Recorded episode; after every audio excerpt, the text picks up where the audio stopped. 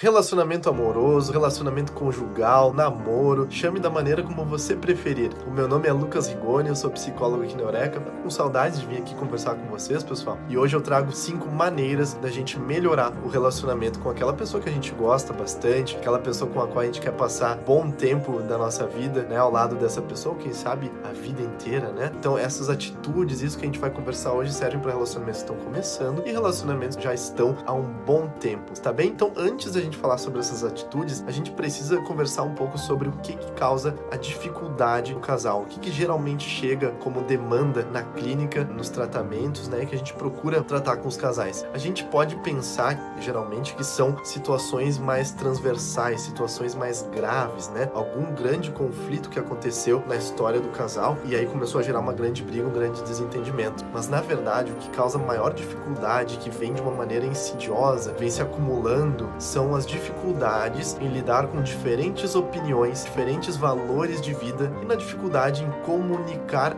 isso para o parceiro, para a parceira durante uma relação. Então a gente tende a falar muito sobre traição, sobre uma grande briga, sobre um grande desentendimento e essas coisas que vão acontecendo em menor dose, mas mais frequente, que vão causando dificuldades no dia a dia, na rotina do casal, mas acabam sendo menos faladas porque são menos impactantes. Mas é ali que a gente precisa cuidar. Então vamos lá, cinco atitudes que eu trago aqui pra gente pensar hoje. Você pode deixar nos comentários, pode mandar pra gente aí mais algumas que você pense, que você gosta de levar no seu relacionamento, que você acha que ajuda bastante. Primeiro, valorize o seu relacionamento no dia a dia. Não deixe de valorizar o seu relacionamento. Acontece que depois daquela fase de conquista, depois daqueles primeiros meses, muitas pessoas parece que acabam relaxando um pouco nessas atitudes, nesses comportamentos de valorização. Por exemplo, aquele casal que começa dando bom dia, boa noite, falando bastante durante o dia como que a outra pessoa está por mensagem. Depois que passa os primeiros meses, parece que começa a se distanciar um pouco, né? Mas pense que um relacionamento ele precisa ser construído e valorizado diariamente, aos poucos. Pense como a metáfora que a gente traz aqui na Eureka como de uma planta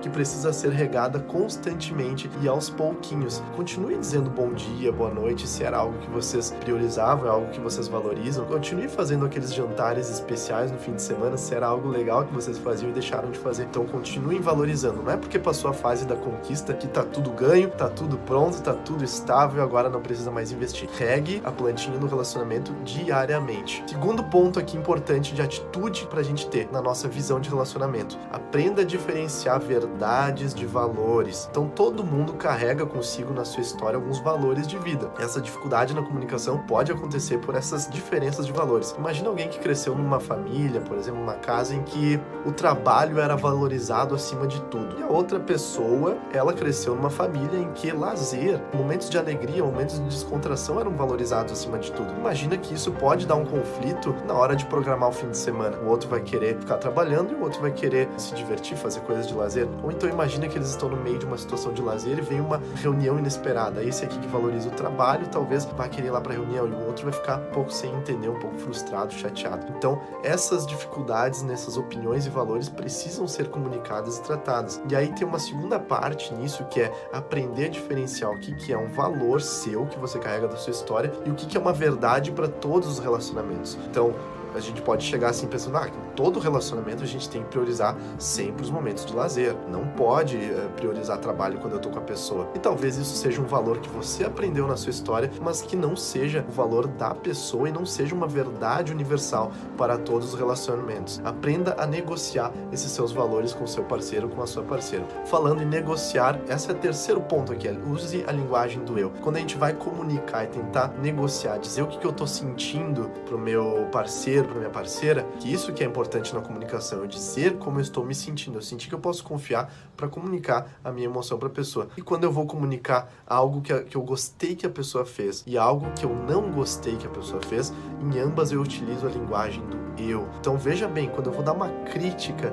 quando eu vou falar algo que está me desagradando, eu posso chegar de uma maneira menos agressiva, mais acolhedora, dizendo como eu me senti. O que, que a gente costuma ver, o que as pessoas na maioria das vezes fazem, é chegar pontuando uma falha, uma falta no outro. Então, porque você não fez isso, porque você é uma pessoa que não se pode confiar, você fez tal coisa e aí acabou com o nosso relacionamento e está estragando o nosso fim de semana aqui, etc. Então, vamos utilizar mais a linguagem do eu, quando você chega falando como você se sentiu, a outra pessoa ela está mais pronta, mais para acolher aquele seu sentimento. Quando a gente critica uma pessoa, chega criticando no outro, ela tende a se defender, ela tenta rejeitar essa informação e talvez ela se sinta agredida e aquilo começa a gerar mais raiva e o conflito começa a aumentar. Então, quando eu chego de uma maneira assim, olha, quando eu chego em casa e a gente tinha combinado de que cada um podia lavar sua louça, quando eu chego e não tá lavada, eu me sinto um pouco triste, eu me sinto um pouco que a minha opinião não está sendo levada tão a sério. Veja como é bem diferente, né? Uma aproximação e a outra. Então, aprender a usar a linguagem do eu é aqui mais um desses pontos. Quarto ponto: escolha estar no seu relacionamento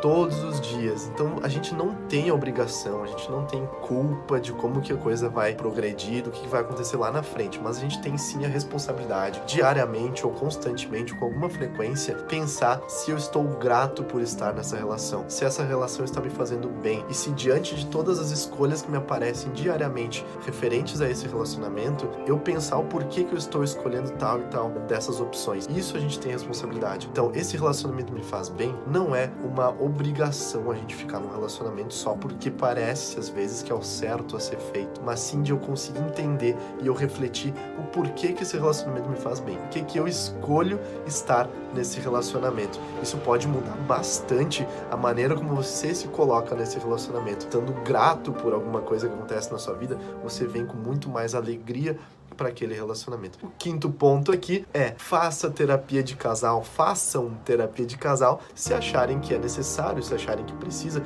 e às vezes pode ser muito bom, além da gente achar que às vezes que não precisa. Então, uma terapia de casal, os principais intuitos é ajudar o casal a entender o que o outro está sentindo, a desenvolver essa comunicação entre o casal, a entender o porquê que o outro se comporta de tal maneira, o casal aprender a se ouvir e a se comunicar, a comunicar a sua dor e a sua alegria um pro outro e tentar juntos com um terapeuta, um profissional que tem essa orientação, que tem essa bagagem, esse conhecimento, tentar chegarem a uma negociação, a um objetivo em comum e por que que vale a pena continuar nesse relacionamento. Tá bem, pessoal? Falando em terapia, se você quer fazer terapia para você mesmo, para você melhorar em qualquer área da sua vida, para melhorar no relacionamento também, pode fazer terapia com a Eureka.